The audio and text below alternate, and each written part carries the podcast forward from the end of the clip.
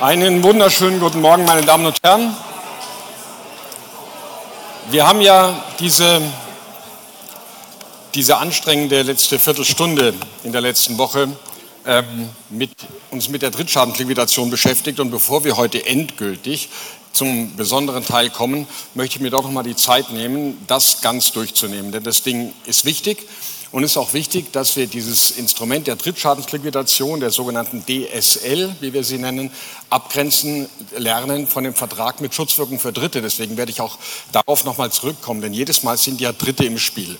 Deswegen zur Einführung nochmal das, was ich beim letzten Mal schon gemacht habe, um es dann systematisch anzuschauen. Sie erinnern sich, wir hatten uns diese Situation angeschaut. Wir hatten einen Verkäufer und wir haben einen Käufer. Ähm, der muss Unternehmer sein, deshalb, weil meine kleine Gefahrtragungsregel des 447 sonst nicht gelten würde. Das werden wir später sehen, wenn wir im Kaufrecht sind. Und die haben einen Kaufvertrag und das ist, so nehmen wir jetzt bitte an, eine Schickschuld und äh, also ein Versendungskauf.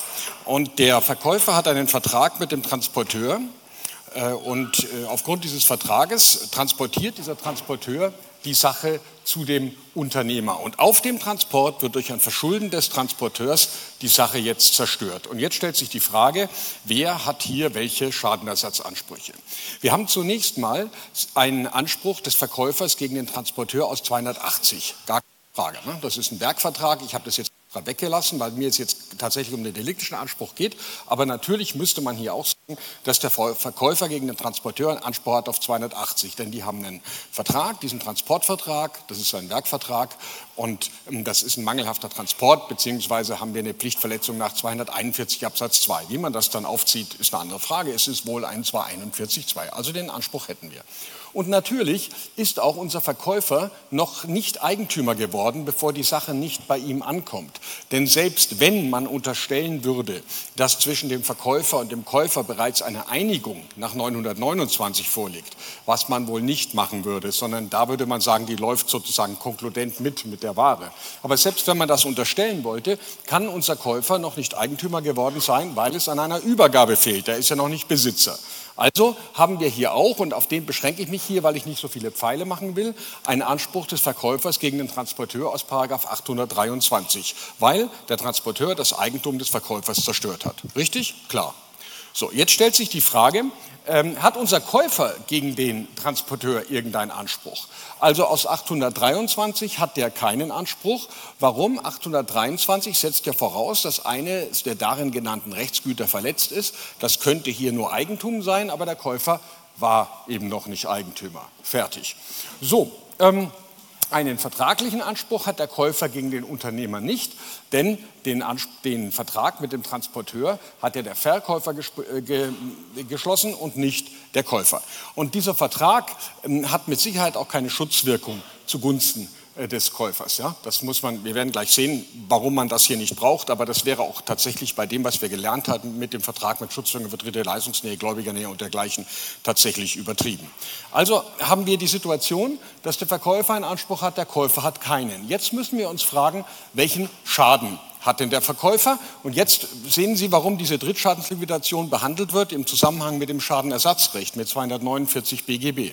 Denn wir haben ja gelernt, dass wer zum Schadenersatz verpflichtet ist, hier unser Transporteur, den Umstand herzustellen hat, der bestünde, wenn das schädigende Ereignis nicht eingetreten wäre.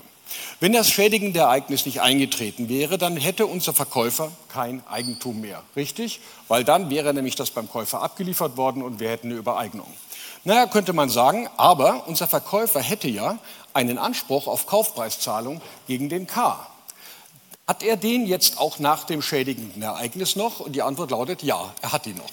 Zwar ist dem V die Leistung unmöglich geworden, das übrigens auch, wenn eine Gattungsschuld vorliegt. Warum?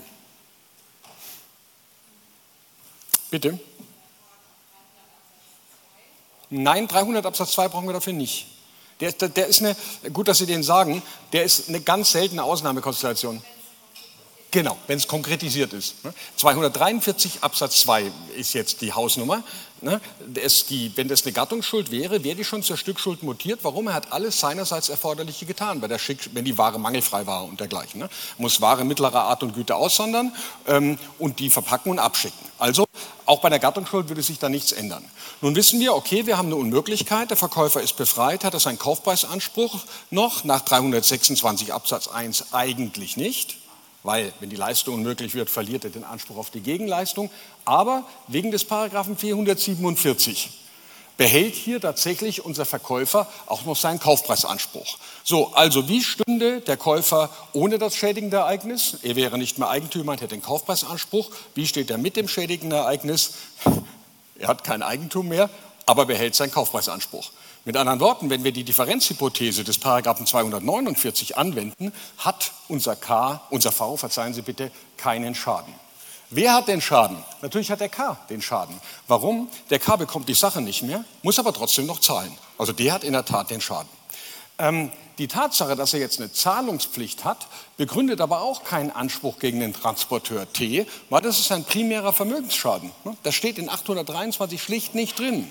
Da kriegst du nur Schadenersatz, wenn äh, Eigentum, was, was, Körper, Körpergesundheit, Eigentum, Freiheit und ein sonstiges Recht, fertig, ist nicht verletzt worden. So, das ist die Ausgangssituation. Und jetzt sagt man sich Folgendes. Der Transporteur hat jetzt richtig Glück gehabt. Warum? Er fällt diesmal positiv formuliert, zwischen die Stühle. Weil er genau von dieser, von dieser Situation profitiert, die aber, die er gar nicht kennen kann und auf die er auch keinen Einfluss hat. Ne? Das geht ja nur deshalb, weil die da äh, eine Schickschuld vereinbart haben. Hätten die eine Bringschuld vereinbart, dann würde das so nicht laufen. Das heißt, für den Transporteur verwirklicht sich doch eigentlich ein Haftungsrisiko, das er von vornherein kannte. Muss ich damit rechnen, dass ich auf Schadenersatz hafte soll ihn diese Zufälligkeit, das, und jetzt kommt ein wichtiges Wort, aufgrund einer schuldrechtlichen Besonderheit zwischen diesen beiden, und die schuldrechtliche Besonderheit ist der Paragraph 447, weil eine Schickschuld vereinbart wird, soll ihn das entlasten? Und die Antwort lautet, nein, das soll ihn nicht entlasten, weil, und jetzt kommt etwas ganz Wichtiges, was ich es gleich nochmal betonen, der Unterschied zur, zum Vertrag mit Schutzungen für Dritte ist. Hier ja nicht etwa das Haftungsrisiko des Transporteurs erhöht wird. Also es ist ja nicht so, dass der durch diese Konstellation jetzt mehreren Leuten haftet, genauso wie der Werkunternehmer, der eine Treppe repariert und Sie erinnern sich an mein Beispiel, jetzt plötzlich Hunderten von Studierenden haften könnte, wenn die die Treppe runterfallen. Nein, er hat das Haftungsrisiko, wenn ich das zerstöre, hafte ich dafür, einmal sozusagen. Und nur das realisiert sich. Also es tritt keine Kumulation ein und jetzt kommt das Stichwort, wir werden gleich sehen, warum ich so darauf rumhänge, es ist eine Schadensverlagerung. Eine Schadensverlagerung, die aus, dem, aus der Warte des Schädigers rein zufällig ist. Und das soll ihn nicht entlasten. Also eine zufällige Schadensverlagerung. Und wenn Sie jemals in einer Klausur sitzen und zweifeln, verdammt nochmal, ist es jetzt eine DSL oder ist es ein Vertrag mit Schutzwirkung? Dann lehnen Sie sich zurück und fragen Sie sich, geht es hier um eine Haftungskumulation, also um eine Erhöhung des Haftungsrisikos? Dann müssen Sie mit dem Vertrag mit Schutzwirkung arbeiten, der eben sehr enge Tatbestandsvoraussetzungen hat. Wir haben sie gelernt, Leistungsnähe, Gläubigernähe, Erkennbarkeit, Schutzbedürftigkeit. Oder, aber, oder ist es eine bloße Zufall aus dem Gesichtspunkt des Schädigers, zufällige Haftungsverlagerung, dann arbeite ich mit der DSL. Weil die Fälle können manchmal beieinander liegen. Häufig, also wenn bei genauer Betrachtung sind es wirklich klar getrennte Fälle. Aber ich gebe zu, dass es auch mir heute noch geht, wenn ich so einen Fall betrachte, boah, wo gehört der hin? Und dann lehne ich mich zurück und überlege mir, Verlagerung oder Kumulation? haftet der mehr Leuten oder haftet der auf genau dasselbe Risiko und nur zufällig ist der Schaden irgendwo anders? So, jetzt zur Lösung. Ne? Wir haben ja jetzt nur das Problem geschildert und ich, das hatte ich beim letzten Mal nicht die Zeit zu sagen, dieses Problem tritt nicht nur in den 447er Fällen auf, sondern es kann es auch in anderen Fällen geben, die ich Ihnen gleich zeigen werde. Aber der 447er Fall, also der Versendungskauffall, ist sozusagen der Klassiker. Und die Lösung dazu ist die folgende. Wir tun so, als sei der Schaden bei V eingetreten. Mit anderen Worten, der Schaden des K wird dem V zugerechnet, sodass der V den Schaden des K, der in diesem Verhältnis ein Dritter ist, geltend machen kann. Was heißt geltend machen? Er kann den Schaden des Dritten liquidieren. Drittschadensliquidation. Selten ist eine juristische Bezeichnung für ein Rechtsinstitut so treffend wie das mit der Drittschadensliquidation. Also die Lösung ist immer, wir ziehen den Schaden zum Anspruch nie den Anspruch zum Schaden. Also wir sagen jetzt nicht, wir tun so, als hättest du einen Anspruch, weil den hat er einfach nicht, sondern sozusagen das geringere Sacrificium Intellectus, das geringere geistige Opfer, das wir bringen müssen, ist, indem wir einfach sagen, so, wir tun so, als sei der Schaden hier eingetreten. Also darf tatsächlich der Verkäufer diesen Schaden in Höhe des Werts der Sache geltend machen, weil, nochmal, die Schadensverlagerung eine zufällige ist. Natürlich muss dieser Schadenersatz irgendwann beim K landen, denn da gehört er hin. Das ist ja der, der den eigentlichen Schaden hat. Nur das machen wir nicht dadurch, dass wir dem K direkt einen Anspruch gegen den T geben, sondern wir denken den Fall weiter. Und in diesem Fall geht es sogar glatt auf, weil wir einen Paragraphen dafür haben. Denn der V hat jetzt, dadurch, dass er einen Schadenersatzanspruch gegen T hat, den wir gerade sozusagen naja, ich will sagen, erfunden haben. Wir haben ihn, wir haben ihn konstruiert, indem wir ihm den Schaden zugerechnet haben.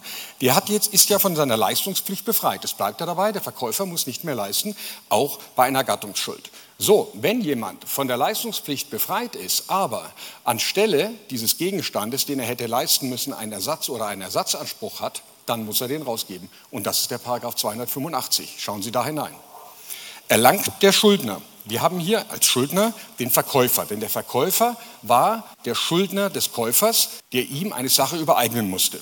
Und und lesen wir weiter, erlangt der Schuldner infolge des Umstands, aufgrund dessen er die Leistung nach 275 1 bis 3 nicht zu erbringen braucht. Ja, der Umstand, dass unser Verkäufer diesen Gegenstand nicht mehr dem Käufer lieben, liefern muss, liegt an der Zerstörung durch T, also an dieser Unmöglichkeit.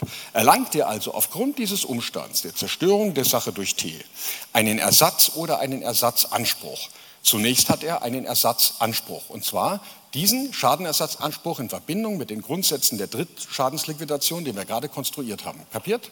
So, also erlangt er einen Ersatzanspruch. So kann der Gläubiger, in unserem Fall der Käufer, Herausgabe des als Ersatz empfangenen oder Abtretung des Ersatzanspruchs verlangen. Das heißt, unser Käufer hat jetzt aus 285 gegen den V einen Anspruch auf Abtretung des Schadenersatzanspruchs, den der V gegen den T hat. Und dann vereinigen sich wunderbar Schaden und Anspruch wieder in einer Person. Wenn der V, was er nicht machen muss, der V kann sich damit äh, begnügen, dem K jetzt nach 398 diesen gerade im Rahmen der DSL konstruierten Schadenersatzanspruch gegen den Transporteur abzutreten. Wenn er das nicht tut, wenn er etwa bereits der Transporteur an, an den V bereits bezahlt hat und sagt, hier, ich zahle diesen Schadenersatz, ja, dann muss er halt das empfangene Geld herausgeben. Steht ja in 285, erlangt der Schuldner infolge des Umstands, aufgrund dessen er die Leistung nach 275 1 bis 3 nicht zu erbringen braucht, für den geschuldeten Gegenstand einen Ersatz. Das ist dann das Geld. Ne? Vorher ist es der Anspruch und wenn der Anspruch erfüllt ist, ist es das Geld. Also, das geht vollkommen glatt auf diese Geschichte. Haben Sie es verstanden? Das ist die klassische Grundkonstellation ähm, des, äh, der Drittschadensliquidation, kurz auch DSL. Und nochmal, ich wiederhole es, weil es so wichtig ist und weil es eigentlich auch nicht schwierig ist. Man muss es nur erkennen. Und dann muss man sich so einen Fall mal so ein bisschen im Vogelflug anschauen und sagen, Moment, ja, erkenne ich hier diese Situation der Zufälligkeit. Also, die DSL ist charakterisiert durch eine Schadensverlagerung. Ein Schaden, der ebenso gut beim Gläubiger hätte eintreten können, tritt aus schädiger Sicht zufällig bei einem Dritten ein eben keine Haftungskumulation, sondern eine Verlagerung. Und wichtig ist auch, ähm, dass dieser Schaden ebenso gut beim Gläubiger hätte eintreten können. Ne? Und das hätte er hier natürlich. Diese Zufälligkeit, so der Gedanke, soll den Schuldner nicht entlasten, dass sich für ihn, weil sich für ihn eben nur das bewusst übernommene Risiko verwirklicht hat. Ne? Ich transportiere etwas und damit übernehme ich das Risiko, dass wenn ich diese Sache auf dem Transport zerstöre, dass ich dann haften muss. Das ist dann nicht anwendbar, wenn ein Schaden eintritt, der beim Gläubiger gar nicht hätte eintreten können. Ich mache Ihnen mal ein Beispiel, das Sie möglicherweise ein bisschen überfordert. Ähm, und ich hole jetzt nicht die Tafel runter, das ist mir jetzt zu viel Action. Man hat versucht, Fälle der sogenannten Produzentenhaftung, die werden wir sehr viel später kennenlernen, mal über die DSL zu konstruieren. Und das hat nicht hingehaut. Folgender Fall.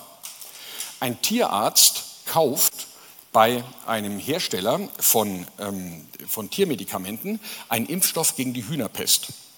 Also Tierarzt kauft Medikament gegen Hühnerpest. Dieses Medikament ist verunreinigt und deswegen mangelhaft. Der Tierarzt impft jetzt die Hühner eines Hühnerzüchters und die fallen alle tot vom Stangerl.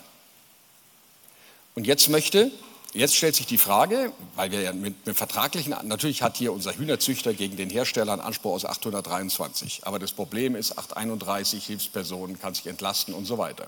Es wäre doch viel schöner, wenn der Tierarzt, der einen Anspruch aus 280 gegen seinen Käufer hat, der ihm nämlich mangelhafte Tiermedikamente verkauft hat, wenn der den Schaden liquidieren könnte, den der Hühnerzüchter hat, weil durch, das Gebrauch, durch den Gebrauch dieser Medikamente durch den Tierarzt diese Tiere tot, tot vom Stanger gefallen sind. Warum geht hier die DSL nicht? Was glauben Sie? Bitte. Das spielt jetzt, jetzt muss ich doch eine Zeichnung machen. Nehmen wir uns die Zeit. Der Fall ist, der Fall ist gegessen, ist der sogenannte, ist der sogenannte Hühnerpestfall. Ja? Der ist gegessen und ich komme auf den nochmal zurück, wenn wir im Deliktsrecht sind. Aber ich möchte ihn, möchte ihn zur Verständnis kurz bringen.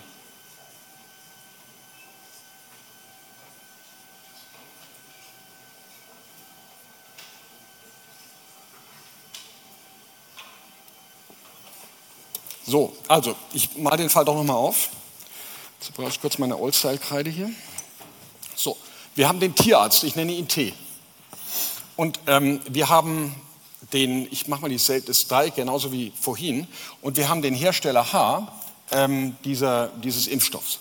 Der hat einen Kaufvertrag mit dem, 433. Der kauft ähm, von dem Impfstoff. Und äh, dann haben wir den Hühnerzüchter, den nennen wir jetzt Z. Mit dem hat der Tierarzt einen Behandlungsvertrag bezüglich seiner Hühner.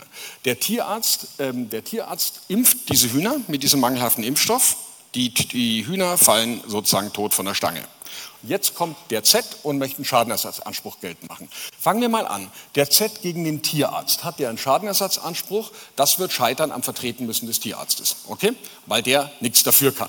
So, also stellt sich die Frage, hat unser Z einen Anspruch gegen den H, einen direkten. Naja gut, wenn ein Hersteller von Tiermedikamenten verunreinigte Medikamente herstellt und dadurch Tiere des Z zerstört werden, dann hat der natürlich einen 823. Ja?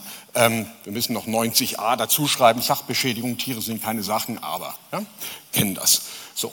Das wird aber im Regelfall daran scheitern, dass der Hersteller Z nicht selber hergestellt hat.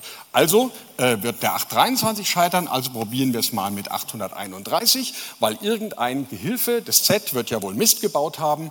Äh, nee, des, des H, verzeihen Sie, des H, das war der Hersteller, der wird ja wohl Mist gebaut haben, aber dann kann er sich exkulpieren. Also das haut nicht so wirklich hin.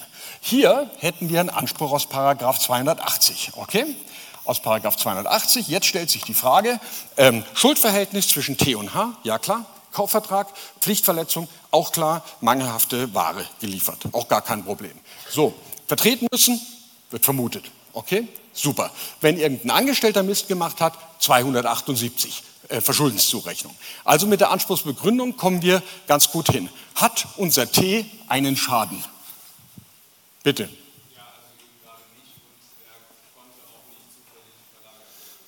Dazu komme ich gleich. Also erster Schritt, unser T hat keinen Schaden. Warum? Unser T hat ja auch keinen eigenen Haftungsschaden. Es könnte ja sein, dass der Schaden des T darin besteht, dass er im Z haftet. Aber wir haben gerade gesehen, der T haftet dem Z ja nicht. Okay? Also kein eigener Schaden des T. Jetzt ist die Frage, ist diese Schadensverlagerung aus dem Gesichtspunkt des H zufällig, so dass wir dem T erlauben, den Schaden des Z in Gestalt seiner, seiner toten Hühner gegen den H geltend zu machen, also diesen Schaden zum Anspruch ziehen. Das ist die Frage. Bitte schön. Danke für diese Antwort. Ja? Die Kommilitonin sagt, T hatte ja keine Hühner.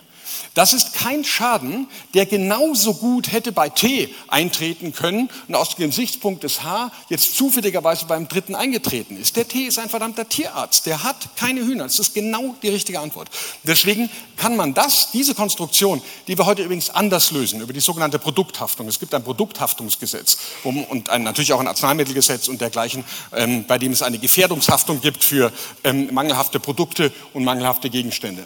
Aber ganz klar, diesen Fall können wir nicht machen, weil, nochmal, ähm, dieser Schaden, diese Schadensverlagerung eben gerade nicht zufällig ist. Das könnten wir tatsächlich nur machen, wenn wir einen Vertrag mit Schutzwirkung für Dritte machen. Dann müsste aber der Vertrag, der Kaufvertrag zwischen dem T und H Schutzwirkung zugunsten aller Kunden dieses Tierarztes ähm, entfalten, ähm, bei dem der irgendwelche Viecher impft? Und die Antwort lautet nein, never, auf keinen Fall. Ja?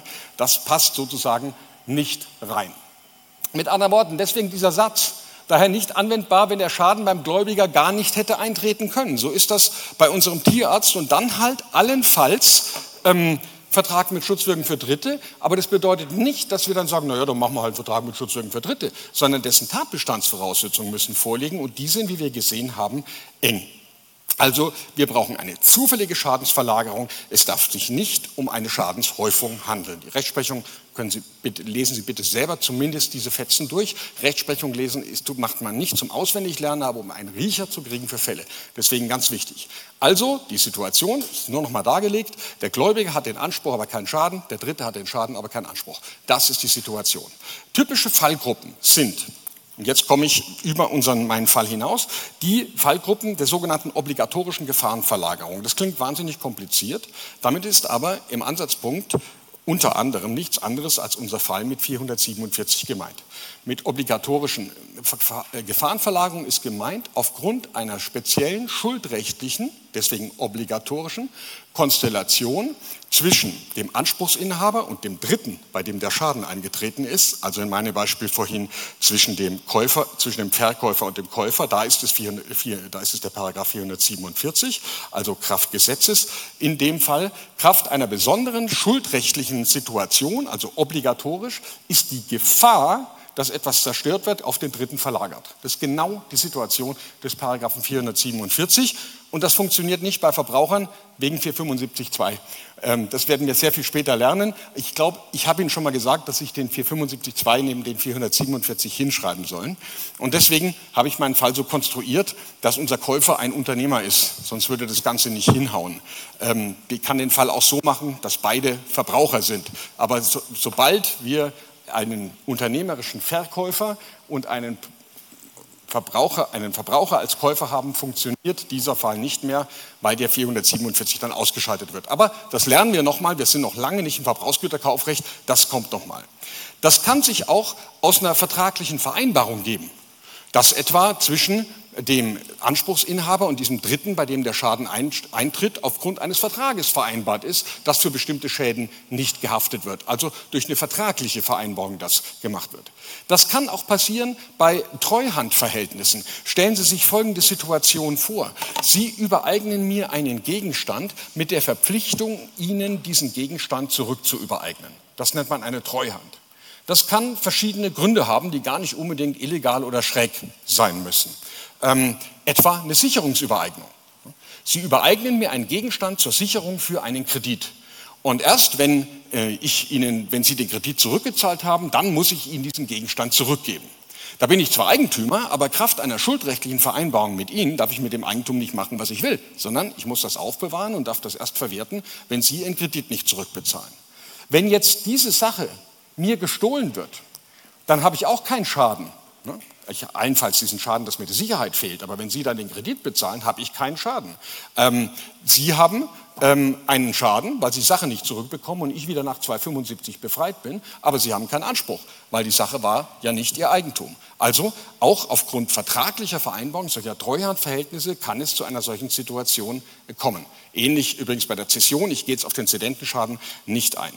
Die Folge ist, der Schaden des Geschädigten wird dem Vertragspartner zugerechnet, er kann ihn geltend machen, ist gleich liquidieren. Der Geschädigte selbst hat gegen den Schädiger keinen Anspruch, also der Merksatz, ich wiederhole es nochmal, der Schaden wird zum Anspruch gezogen, nicht aber der Anspruch zum Schaden. Und merken sich einfach wirklich den Satz Drittschadensliquidation.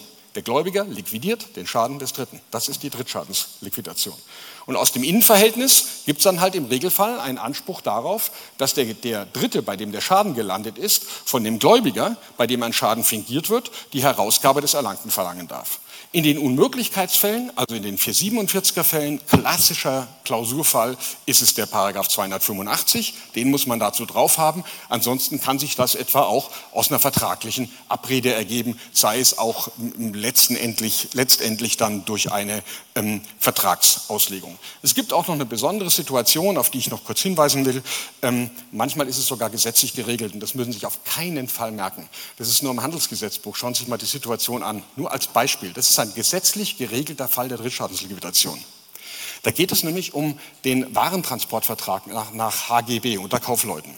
Nach Ankunft des Gutes an der Ablieferungsstelle ist der Empfänger berechtigt, von dem Frachtführer zu verlangen, ihm das Gut gegen Erfüllung der Verpflichtung aus dem Frachtvertrag abzuliefern. Also ich schließe, verkaufe Ihnen was, schließe einen Frachtvertrag und der, Fracht, der, Frachtführer, so nennt man den, der das transportiert, kommt zu Ihnen. Da haben Sie ja eigentlich keinen eigenen Anspruch gegen den, weil Sie ja nicht Partei des Frachtvertrags sind. Und jetzt schauen Sie, was da steht. Ist das Gut beschädigt oder verspätet abgeliefert worden oder verloren gegangen, so kann der Empfänger die Ansprüche aus dem Fracht, Frachtvertrag im eigenen Namen gegen den Frachtführer geltend machen. Das heißt hier, das ist ein Ausnahmefall, wo man tatsächlich diese DSL nicht braucht, weil Kraft gesetzlicher Regelung dem Dritten, also hier dem Empfänger eines Gutes, ein eigener Schadenersatzanspruch eingeräumt wird, beziehungsweise eingeräumt wird, einen fremden Schadenersatzanspruch tatsächlich selber geltend zu machen. Also im HGB wird diese Situation gesehen und sozusagen anders gelöst. Können Sie sofort wieder vergessen. Müssen Sie sich auf keinen Fall merken. Es geht nur darum, dass wir mal so ein bisschen einen Riecher für diese Geschichte bekommen. Und deswegen nochmal, wie unterscheide ich, und das ist mir das Wichtige an der Stelle, ähm, bis ins Examen hinein, wie unterscheide ich DSL vom Vertrag mit Schutzwirkung?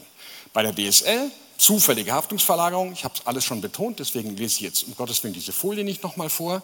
Ähm, Testfrage ist, hätte der Schaden ebenso gut beim Anspruchsinhaber ähm, eintreten können? Das ist die Testfrage. Und wenn das nicht der Fall ist, dann haben wir einen Fall der Haftungskumulation, dann müssen wir in die DSL gehen. Und ganz zum Abschluss möchte ich noch auf einen Fall zurückkommen, den ich ähm, schon mal gebracht habe, und zwar beim Vertrag mit Schutzwirkung für Dritte, nämlich dieser Reitturnierfall. Ich habe Ihnen gesagt, dass ich nochmal zu, darauf zurückkomme. Also, folgende Situation. Eine Frau nimmt an einem Reitturnier teil, das ist ein einseitiges Schuldverhältnis, aber es ist ein Schuldverhältnis, ein Wettbewerb, also ein, ein sogenanntes Preisausschreiben, Sportwettbewerb. Sie nimmt aber nicht mit ihrem eigenen Pferd teil, sondern das Pferd gehört ihrem Vater aufgrund eines Verschuldens des Partners des Schuldverhältnisses, also aufgrund eines Verschuldens des Turnierveranstalters, der ein Rechtsverhältnis nicht mit dem Vater hat, also dem Eigentümer des Pferdes, sondern eine schuldrechtliche Verbindung, ist ein einseitiges Rechtsgeschäft, deswegen sage ich nicht Vertrag, mit der Turnierteilnehmerin wird dieses Pferd schwer verletzt und muss letztlich eingeschläfert werden. Also wir haben einen Schaden in Gestalt des Todes dieses Pferdes. Und jetzt möchte der Vater einen Schadenersatzanspruch geltend machen. Ist das ein Vertrag mit Schutzwirkung für Dritte oder ist das eine DSL? Über den Fall habe ich wirklich lange geknobelt. Denn eigentlich könnte man sagen, naja, das ist doch eigentlich eine klassische DSL. Denn hier reitet jemand mit einem fremden Pferd. Der Schaden hätte genauso gut beim Reiter selbst eintreten können, wenn er nämlich mit seinem eigenen Pferd geritten wäre. Also könnte man doch sagen, hm, das ist eine DSL. Ich glaube, es ist richtig, dass der BGH hier keine DSL gemacht hat, denn was ich hier mache gerade ist, ich konstruiere schlicht einen anderen Fall. Es war eben nicht so. Die ist eben nicht mit einem eigenen Pferd geritten. Es ist auch keine zufällige Schadensverlagerung. Kann man wahrscheinlich auch deshalb sagen, da fehlt es mir aber jetzt ein bisschen an, ähm, an Kenntnis in Reiterkreisen, ähm, dass es durchaus nicht ungewöhnlich ist, dass jemand fremde Pferde reitet. Ja? Also Reiter eines Pferdes und Eigentümer eines Pferdes ist eben häufig unterschiedlich. Nicht, ich glaube nicht, vor allem im Bereich des Turniersports. Also ist diese Haftungsverlagerung nicht zufällig, deswegen keine DSL. Deswegen können wir es nur machen über den Vertrag mit Schutzwirkung für Dritte und dann brauchen wir eben diese Voraussetzungen, nämlich Leistungsnähe, Gläubigernähe, Erkennbarkeit und Schutzbedürftigkeit. Ist der Eigentümer des Pferdes hier mit der Leistung des, Turn des Turnierveranstalters bestimmungsgemäß in Berührung gekommen? Ja, weil sein Pferd da reitet. Hat die Gläubigerin, hier die Reiterin, die Gläubigerin aus diesem Rechtsverhältnis ist, ein Interesse am Schutz des Dritten? Ja, hat sie. Ist das erkennbar für den Turnierveranstalter? Ja, ein Turnierveranstalter muss damit rechnen, dass Leute nicht mit eigenen Tieren, sondern auch mit fremden Tieren dort starten. Und schließlich Schutzbedürftigkeit. Hat der Eigentümer des Pferdes, hier der Vater der Turnierteilnehmerin, ähm, einen eigenen gleichwertigen Anspruch gegen irgendjemanden? Antwort nein, hat er nicht. Er hat allenfalls einen 823er oder einen 831er gegen Turnierveranstalter, aber der ist, wie wir wissen, schwach. Bam.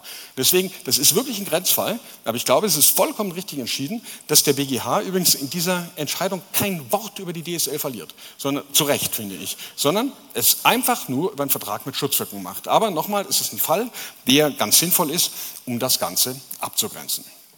So, ein großer Tag, meine Damen und Herren, wir sind endlich fertig mit dem allgemeinen Teil des Schuldrechts.